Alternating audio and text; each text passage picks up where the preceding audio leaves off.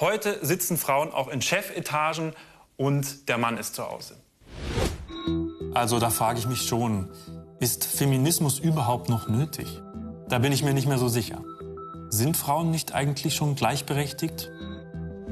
Deswegen frage ich mich, braucht es Feminismus heutzutage überhaupt noch? Aus diesem Grund und um das zu klären, spreche ich heute mit verschiedenen Frauen. Als erstes mit einer Journalismuskollegin Ingrid Brodnik aus Österreich. Sie ist nicht nur Journalistin, sondern auch Buchautorin, hat sich viel mit Hass im Netz beschäftigt, aber auch mit Sexismus und Hass gegenüber Frauen im Netz. Und sie kann mir, glaube ich, beim Thema Feminismus schon viel weiterhelfen. Ingrid, erstmal hallo und schön, dass du dir Zeit genommen hast für uns. Ich, Hallo, ich freue mich. Ich fange mal direkt mit der, mit der Frage an, was glaubst du, braucht es Feminismus heutzutage noch? Ich vermute mal, deine Antwort ist ja. Ich finde das immer so ein Witz, wenn Leute sagen, ja, das braucht es ja gar nicht mehr wenn man sich wirklich anschaut, wie Frauen und Männer gleichgestellt sind, dann sehen wir ja diese statistischen Unterschiede in vielen Momenten.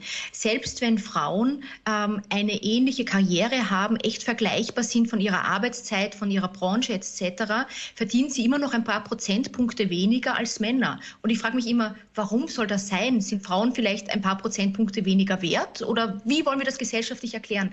Einfach gesagt, das ist eine Lüge, dass wir Frauen gleichgestellt werden. Es ist besser geworden als früher. Es ist sicher besser als in den 1950er Jahren. Aber ich möchte mich ja nicht an den 1950er Jahren orientieren. Ich möchte, dass es insgesamt gut ist, nicht ein bisschen besser als früher.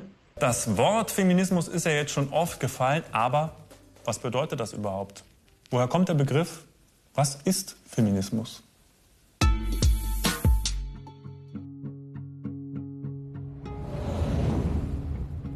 Das Wort Feminismus steht für eine Bewegung, die sich für die Gleichberechtigung von Frauen einsetzt. Dieser Begriff umfasst aber auch die Verbesserung der Lebenschancen und viele weitere Bereiche, in denen Frauen nicht die gleichen Rechte haben wie Männer. Ein wichtiger Meilenstein des Feminismus ist ein Text der französischen Revolutionärin Olympe de Gouges. Sie schrieb im Jahr 1791 die Erklärung der Rechte der Frau und Bürgerin. Im Nachhinein ist das ein sehr bedeutendes Werk im Feminismus. Sie kämpft für die generelle Wertschätzung des weiblichen Geschlechts und für die Gleichberechtigung der Frau. Außerdem fordert sie, dass Frauen Rechte in der Öffentlichkeit haben sollen. Der Begriff Feminismus kam zum ersten Mal 1841 in der englischen Sprache auf. Dort stand er jedoch nicht für eine rebellische oder politische Definition, sondern beschreibt lediglich ein Wort, welches sich auf Frauen bezieht. Das Wort Feminismus lässt sich vom lateinischen femina, also Frau, ableiten. Der konkrete politische Bezug entwickelte sich knapp 50 Jahre später, 1891, als die Bewegung für das Frauenwahlrecht entstand. In der weiteren Geschichte des Feminismus forderten die Frauen beispielsweise, dass sie ohne Erlaubnis ihrer Ehemänner arbeiten gehen oder sich weiterbilden durften. Das Wort Feminismus gewann immer mehr an Bedeutung. Es gibt mittlerweile verschiedene Arten und Wellen des Feminismus und somit auch verschiedene Zielsetzungen sowie Definitionen. Das heutige Ziel, welches man unter dem Wort Feminismus versteht, ist im Allgemeinen eine Gleichberechtigung. Das heißt, sowohl im Arbeitsleben als auch bei der sexuellen Selbstbestimmung darf niemand aufgrund seines Geschlechts benachteiligt werden. Männern soll keine Angst gemacht werden. Denn alle können ein Teil des Feminismus sein. Egal wie alt man ist, in welcher Lebenslage man sich befindet und welchem Geschlecht man sich zugehörig fühlt.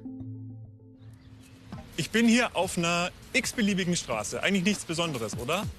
Aber jede Straße kann zum Tatort werden. Und zwar, wenn es um Catcalling geht. Was das ist und was dahinter steckt, Dazu treffe ich jetzt Miriam und Anna von der Initiative Cat Calls auf Nürnberg. Und da sind sie schon, schaut.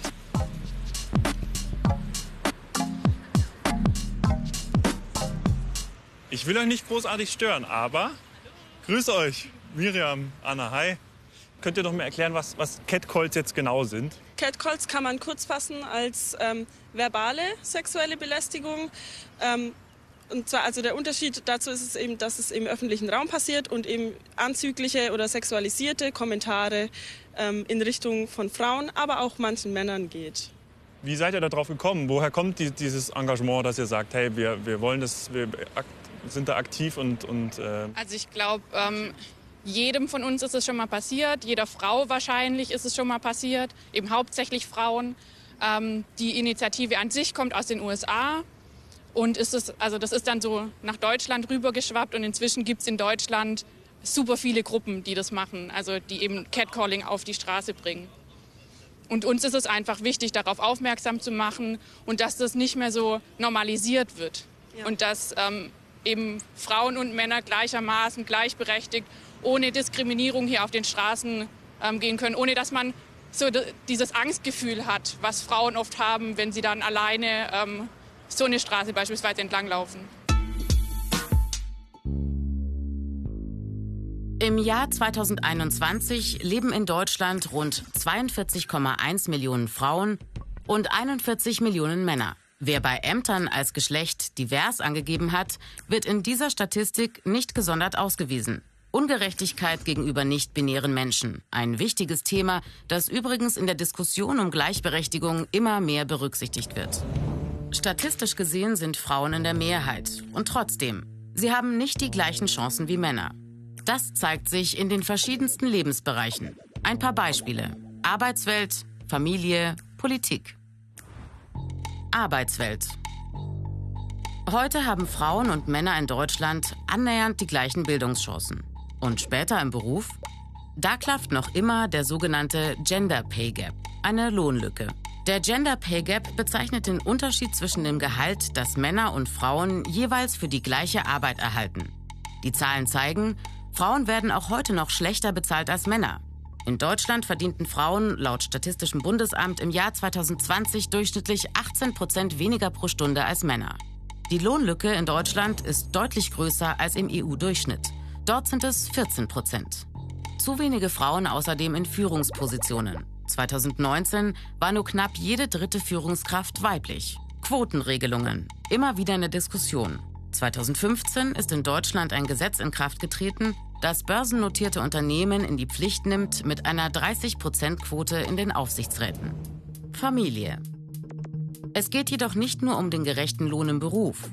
In der Familie sind es überwiegend Frauen, die die Hausarbeit stemmen. Eine Arbeit, die nicht bezahlt wird. Mögliche Folgen? Geringere Rente, finanzielle Abhängigkeit, Altersarmut. Alte Rollenbilder in den Köpfen tragen wesentlich zu dieser Ungleichheit bei. Außerdem ein schwerwiegendes Problem, Gewalt gegen Frauen, auch in der Familie. In Deutschland gab es 2019 mehr als 140.000 Menschen, die häusliche Gewalt erfahren haben. Der größte Teil davon, 81 Prozent, waren Frauen. Politik. Frauen dürfen in Deutschland seit mehr als 100 Jahren wählen. Ein Meilenstein in der Geschichte des Feminismus. Und dennoch, in Politik und Parlamenten sind weiterhin mehr Männer als Frauen vertreten. Ja, mit Angela Merkel stand über 16 Jahre lang eine Frau an der Spitze der Regierung. Die erste Bundeskanzlerin Deutschlands. Aber in den Parteien sind nur rund 18 bis 41 Prozent der Mitglieder weiblich. Ende 2019 hatten AfD, CSU und FDP den geringsten Frauenanteil. Im 2021 gewählten Bundestag sitzen mehr Frauen als im vorherigen. So erhöhte sich der Frauenanteil von rund 31 auf 35 Prozent. Neue Herausforderung? Die Corona-Pandemie hat Ungleichheiten zum Teil wieder verstärkt. Meistens sind Frauen zu Hause geblieben. Sie haben das Homeschooling begleitet und hatten deutlich mehr Arbeit rund um Kinder und Haushalt. Umso größer ist jetzt die Aufgabe, Gleichberechtigung für alle zu schaffen. Dazu gehören nicht nur gleiche Chancen für Männer und Frauen, sondern auch die Gleichberechtigung aller Geschlechter, aller Menschen. Frauen sind in Deutschland also immer noch benachteiligt. Das stimmt schon irgendwie. Jetzt sogar noch schlimmer als vor der Pandemie. Das sieht man auch, wenn man sich die deutsche Entertainment-Branche anschaut. Das hier ist zum Beispiel das Line-up der 1 Live XXL Comedy Night. Und was fällt euch auf? Ja, nur eine Frau dabei. Und die ist nicht mal Comedian. Miss Ellie. Ich höre sie schon spielen. Ja. Wie nimmst du es denn wahr in der, in der Branche? Wie ist das mit mhm. Gleichberechtigung von Frauen und Männern als Comedienne?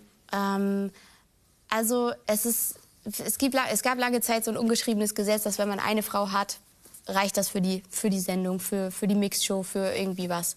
Ähm, ich habe das Gefühl, es weicht so langsam auf. Hast du da ein paar Beispiele parat, die du uns irgendwie erzählen kannst? Ich habe in Osnabrück mal ähm, einen Slam gewonnen mit einem Song, der heißt Du bist wunderschön. Da geht es um den heißen oberkörperfreien Gärtner und wie ich den halt anschmachte. Ähm, und er war total freundlich und lieb. So, ne? Ähm, und ich hatte den Slam gewonnen und dann äh, gab es einen Artikel in der Zeitung, wo dann drin stand, ja, der Abend war super. Aber man würde sich jetzt fragen, warum ein solch sexistischer Song ähm, den ersten Platz gemacht hat. Äh, weil ähm, Sexismus würde ja auch in die andere Richtung gehen. Also nicht nur in Richtung Frauen, sondern auch in Richtung Männer. Und da war ich doch schon echt wirklich ein bisschen erbost so, weil ich so dachte, wow, es ist so krass, wenn mal eine Frau sich traut, halt ihrer, ihrer Sexualität mal auf der Bühne äh, so, äh, Ausdruck zu verleihen, kriegt man direkt so einen Artikel, der ihn so wegmäht und als Sexist beschimpft. Äh, da habe ich auch so gedacht, ja, wenn man es ver vergleicht, gerade im Musikbereich gibt es ja super viele ähm, vor allen Dingen in, in, in der Rapmusik, ähm, super viele Texte, die halt einfach gar nicht gehen. Von Rappern, die halt Frauen wie Dreck beschreiben und behandeln in ihren Texten. Und sexualisierte Gewalt ist nochmal ein ganz anderes, riesiges Thema. Deswegen bin ich jetzt hier an der LMU in München und treffe mich mit Frau Prof. Dr. Villa Praslawski. Die ist Soziologin und beschäftigt sich mit Gender Studies und Feminismus.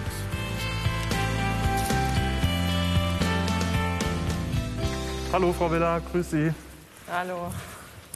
Ähm, ich habe jetzt schon einige Gesprächspartnerinnen interviewen können zum Thema Feminismus.